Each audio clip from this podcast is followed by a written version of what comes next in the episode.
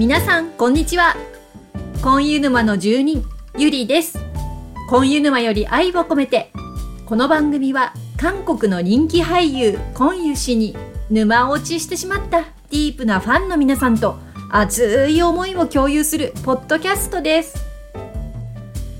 さあ今年の目標として私設定しておりました婚湯沼の沼人インタビュー。沼人ってちょっと言いにくいんですよ。沼人インタビュー。はい今日第1回。最初の沼人の方をご紹介したいと思います。なかなかね皆さん今コロナの時期でオフ会もできませんし婚湯さんの話をたっぷりみんなでお話ししたいと思ってもなかなか難しいですよね。だけどみんなどんな感じで婚湯さんに沼落ちしたのかとかやっぱりお話聞きたいですよね。なので沼にはどんな住人の方が住んでいるのかインタビューで明らかにしていきたいと思います。今回ご登場いただくのはペコ4201さんです。このポッドキャストのアンケートの時にもよくお名前を耳にしますよね。もう素晴らしい文才で本当にいつも技ありなコメントを送ってくださるあのペコ4201さんです、アンケートほぼ皆勤賞でいらっしゃるんじゃないですかね。いつもありがとうございます。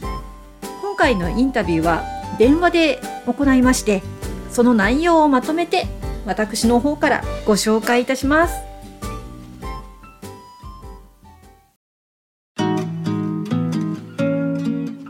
はい。さあペコ4201さんどんな方なのか。今回電話でインタビューさせていただきましたけれども私のツイッターから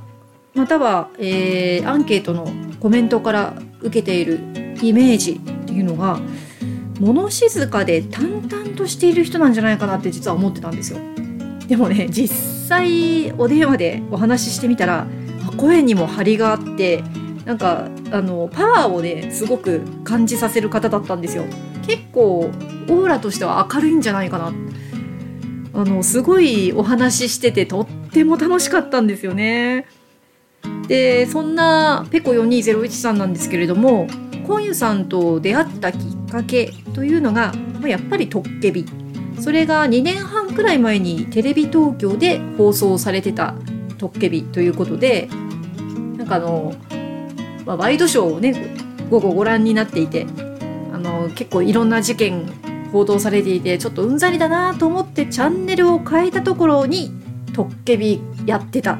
とそれもですねあのランウェイの回なんですよね。でランウェイを見てうわーっとなって、まあ、それが強烈でしたということでした。まあ、そうですよねランウェイ見ちゃうとねもうダメですよね。やられたって感じの人、ね、他にもいっぱいいらっしゃると思うんですけれどもまああのペコ4201さんも、まあ、そんな感じで毎日そのままトッケビを見続けて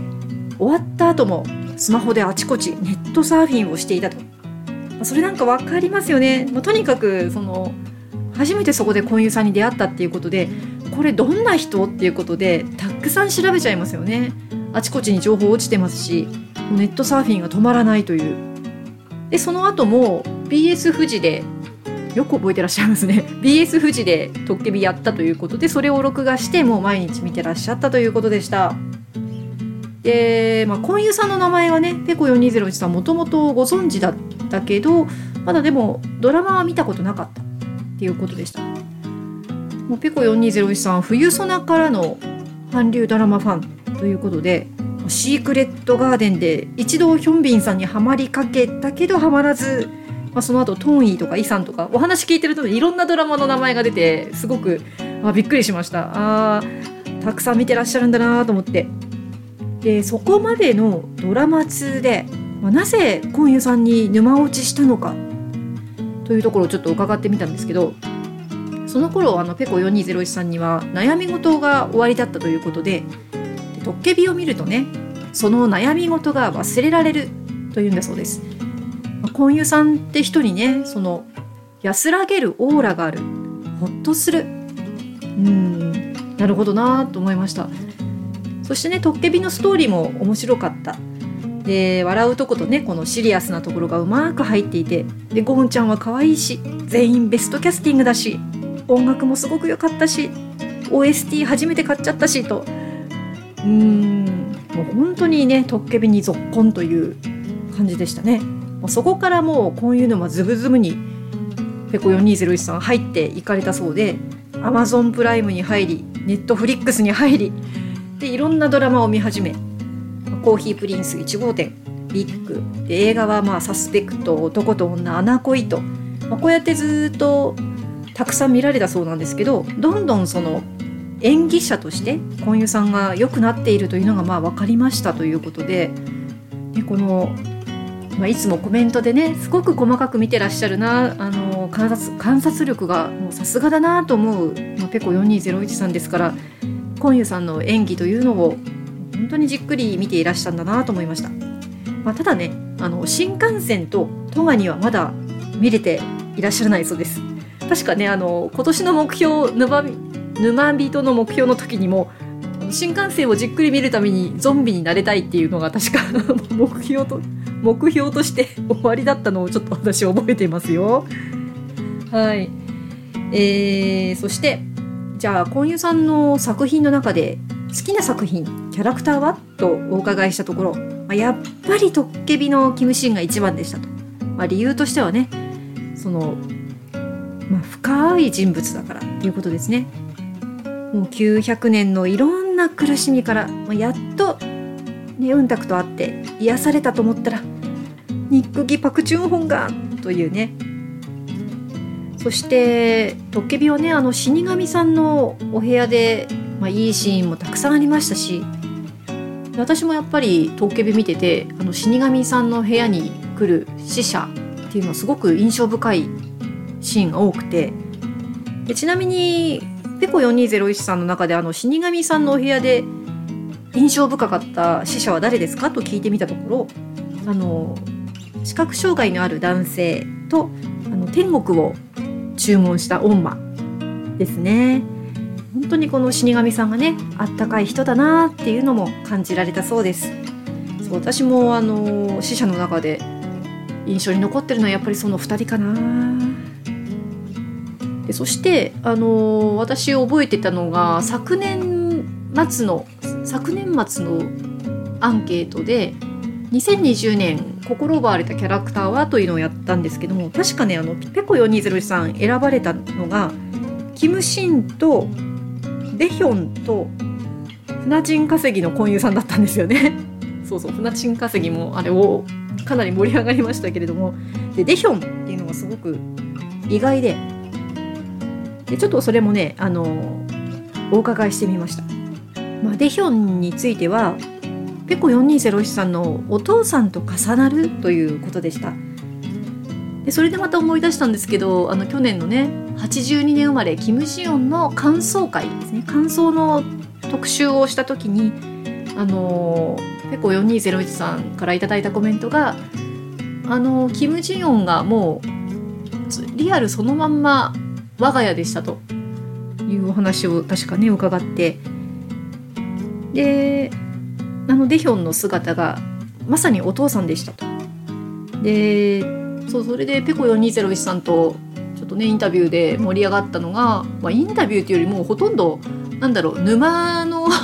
住人同士の会話だったんですけれどもあの82年生まれキム・ジヨンっていうのは何て言うんだろうねあの見る人のそのバックボーンその育った背景とかあと置かれてる環境とかその時の気持ちとかによって受け取り方が全然違うよねっていうね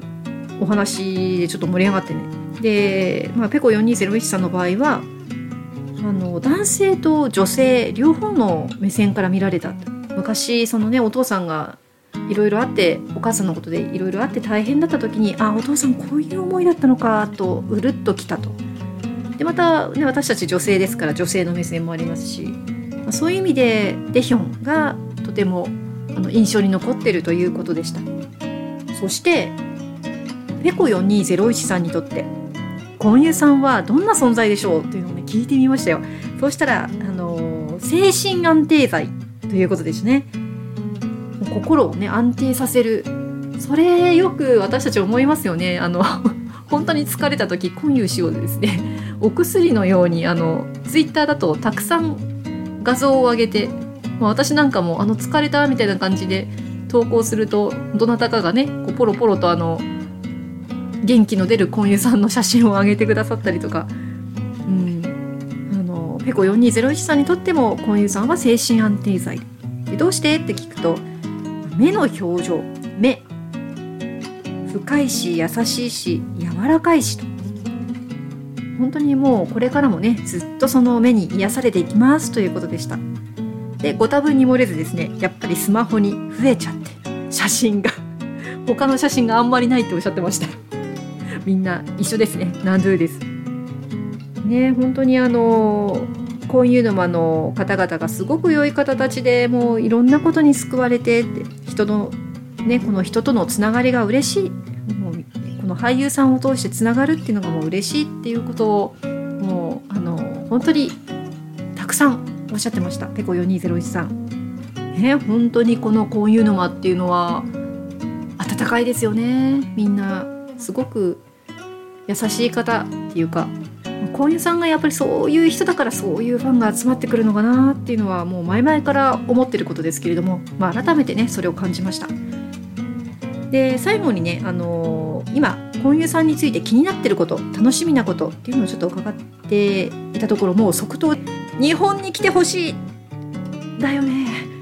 ドラマにもうちょっと出てほしい。そうだよね。うん。そしてこのままでいてほしいっていう、ね、お言葉もありまして、うん、それはねあの人間としての姿勢そのままでいてほしい、まあ、謙虚であり優しかったりする、まあ、そういったところですよね。社会性がある、まあ、そんな社会を見つめる視線目線っていうのかな、まあ、そういうところがねそのまんまでいてほしいなうん、本当にそうですよね。でまたたまにね酔っ払ったりするのもね可愛いところだよねって、まあ、最近のいろんなあの話題で盛り上がりましたけれども私たち。でまたね船賃稼ぎみたいなあんな可愛い婚姻さんも見たいな、まあ、そんなところであのー、もうとにかくねこれ初めてやってみたんですけれどもこの沼人インタビューすっごく私にとって面白いです。っていうかインタビューっていうよりただ婚友さんの話で盛り上がってるっていうあのだけなわけなんですがはい。あのペコ4201さんね、あの今回電話でインタビュー受けていただいてありがとうございました。こうやってポッドキャストでご紹介することでいろんな皆さんのね、あの婚友さんに対する熱い気持ちを伝えていけたらいいなと思っています。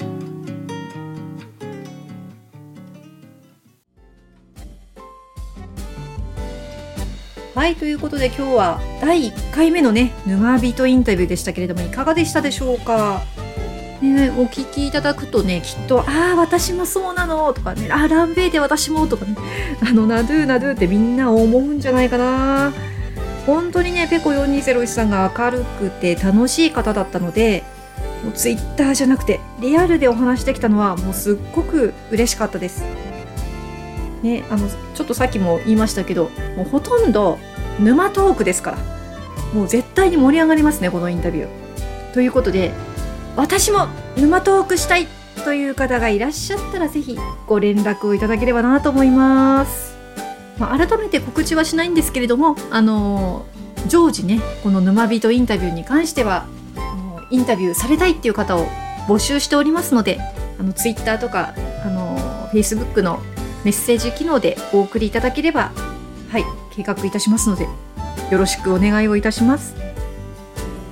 はいそれでは今日もお聞きいただきありがとうございました。